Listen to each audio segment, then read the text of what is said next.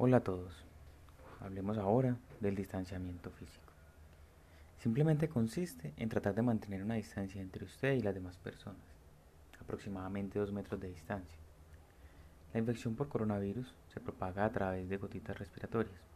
Por eso un concepto fundamental es detener la velocidad de propagación de la epidemia y el distanciamiento físico nos ayuda a cumplir con esta premisa. Además, Cumple la función de proteger a las personas vulnerables de contraer la infección por COVID-19, ya que en ellos existe un alto riesgo de complicaciones y alta mortalidad si se enferman. Gracias.